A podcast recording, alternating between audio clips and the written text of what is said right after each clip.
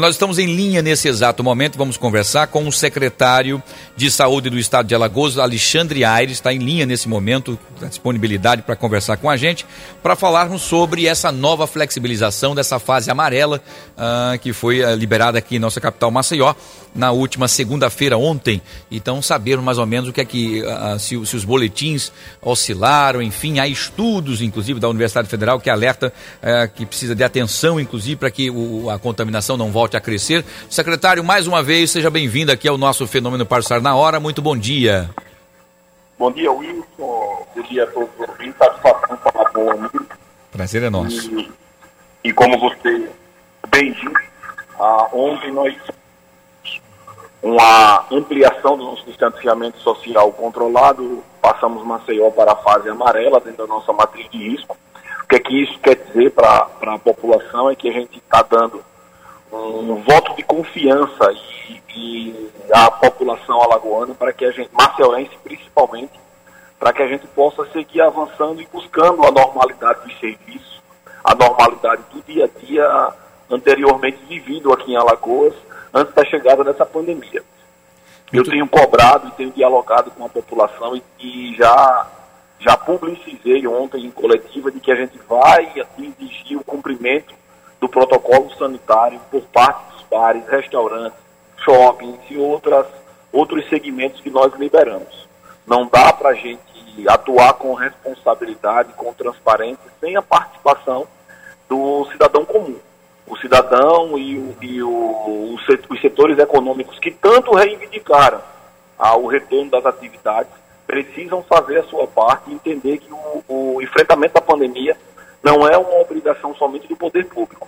Se cada um fizer a sua parte, evitar aglomerações, se precisar sair de casa, sair de máscara, a gente vai sim continuar dando esse exemplo ao Brasil. Alagoas um estado que, que um estado pobre, pequeno, mas em nenhum momento é, passou, por, passou por maiores dificuldades como outros estados que colapsaram o seu sistema, que viram desfiles de caixões, é, cemitérios sendo abertos é, é, a toque de caixa para enterrar as vítimas do Covid. Então aqui nós tivemos grandes dificuldades, mas é, conseguimos enfrentar com organização, com responsabilidade, ouvindo a classe médica, ouvindo a ciência. E, e o recado que eu tenho que deixar, Wilson, nesse diálogo com a população é de que a gente ainda não venceu a guerra. Exato. A gente Agora... precisa continuar colaborando, precisa continuar com essa conscientização para que não, mais à frente não aconteça com Alagoas o que, o que aconteceu com outros estados, Isso. que abriram as suas portas, ampliaram o distanciamento, a flexibilização e depois tiveram que voltar atrás, fechar tudo de novo, porque a população confundiu o distanciamento social com uma falsa sensação de cura. Agora, secretário, a CESAL vai também uh, fazer uma ação de fiscalização nos bares e restaurantes também, que a CESAL vai para campo, inclusive, para que as coisas aconteçam da melhor forma possível? É, nós iremos empreender algumas fiscalizações surpresa. É, ontem foi o primeiro dia, ainda era muito incipiente, muito recente. Ah, você fez a pergunta aí se a gente se tinha havido já algum impacto. Ainda não. O, o período de incubação do vírus no corpo humano ele é de sete dias, no mínimo de sete dias. Então a gente aguarda para a próxima semana os reflexos é, e os impactos dessa, dessa, desse novo distanciamento social, dessa ampliação de fase. Mas nós iremos sim acompanhar de perto, fiscalizar, cobrar e, inclusive, é, determinar o fechamento de estabelecimentos comerciais, sejam bares, restaurantes, shoppings, mas aqueles que não cumprirem com o, com o protocolo sanitário vão sim sofrer as reprimendas da determinação governamental. Agora, secretário, o senhor, inclusive, em uma fala, uh, foi bastante enfático, falando que a população tem confundido o avanço de fases com a falsa sensação de cura. Uh, o que, que significa isso? O que, que as pessoas estão achando que, por conta dessa flexibilização que passamos da vermelha, laranja, agora para amarela, que o vírus já não circula mais entre nós, é isso? Olha, lá atrás, ainda em março, quando ao lado do governador Renan Filho nós é, é, apresentamos o primeiro decreto governamental de social, nós pedimos um prazo à época para estruturar a rede hospitalar. E assim foi feito. Nesses 90, 120 dias, nós estruturamos mais de 1.300 leitos. É muita coisa. Somente de leitos com respiradores já são mais de 300 aqui em Alagoas. A Organização Mundial de Saúde, a OMS, determina que a cada 100 mil habitantes, é, a rede pública de saúde tenha 10 respiradores disponíveis. Nós já temos 9,6 para cada 100 mil. Então a gente já está atingindo o nível é, do, do, do, da OMS em relação ao percentual de respiradores disponíveis. Mas eu digo isso para demonstrar que o Estado fez a sua parte, nós estruturamos as centrais de triagem, apoiamos os municípios, distribuindo medicamentos, realizamos testagem em grande número, estruturamos os leitos, como eu acabei de informar, é, é, adquirimos milhares de EPIs para proteger os nossos profissionais de saúde, mas o cidadão precisa entender que nós não temos poder, enquanto poder público, nós não temos poder sobre o vírus. Nós não temos uma varinha mágica ou, ou, ou qualquer fórmula milagrosa, até porque ainda não há vacina nem medicamento eficaz é, para combater o vírus que possa curar e tratar todo mundo. Se todo mundo for às ruas, eu vi ontem a abertura dos shoppings, shopping lotado, é, é, já lotado. Será que essa população que foi ao shopping ontem realmente necessitava sair de casa? As pessoas estão confundindo, achando que é, se ficarem doentes serão curadas todas 100%. Não. A gente tem uma taxa de letalidade, tem pessoas que complicam e vão para a UTI, e na UTI não conseguem se salvar. Então, para que as próximas vítimas em Alagoas não tenham o nome de pessoas conhecidas nossas, a gente precisa fazer a nossa parte, nos protegendo e protegendo o nosso interlocutor, exigindo que ele também use máscara, evitando sair de casa, para que a gente tenha essa condição de avançar de fase assim que necessário, assim que possível, e, e caminharmos para um futuro próximo onde tenhamos essa vacina ou esse medicamento com eficácia comprovada no enfrentamento ao Covid. Ah, secretário, ah, em relação aos leitos disponíveis, nós continuamos com números ainda confortáveis, digamos assim, ou, ou, ou subimos? O senhor tem esses números?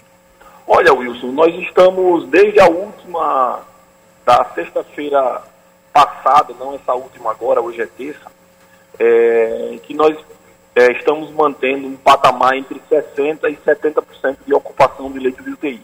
São números muito importantes, são números que nos trazem uma estabilidade e uma segurança, mas como eu é, é te disse há pouco, nós fizemos ontem uma, uma ampliação de faixa na nossa matriz de risco, ampliamos a, a liberação do, do, dos segmentos.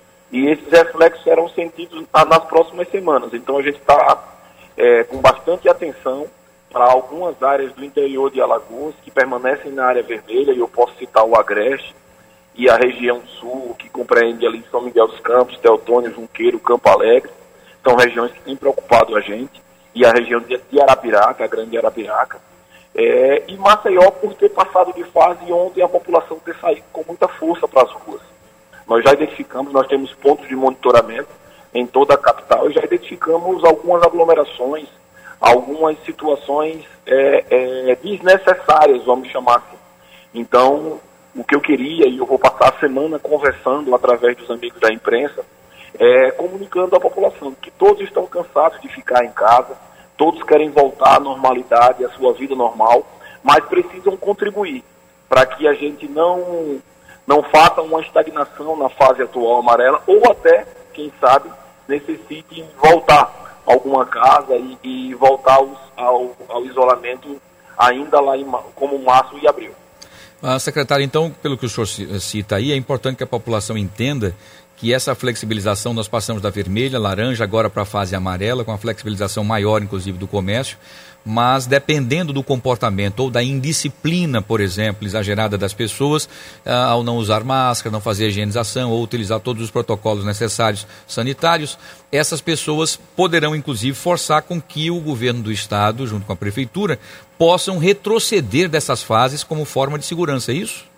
Sem dúvida, e isso tem sido dito por mim, pelo governador Renan Filho, pelo prefeito Rui Palmeira. Desde o início a gente tem, tem dialogado de maneira muito transparente e tem comunicado à população que a gente tem atuado com responsabilidade, fazendo o avanço das fases e ampliando a liberação dos segmentos, mas que essas, essas liberações elas são dinâmicas.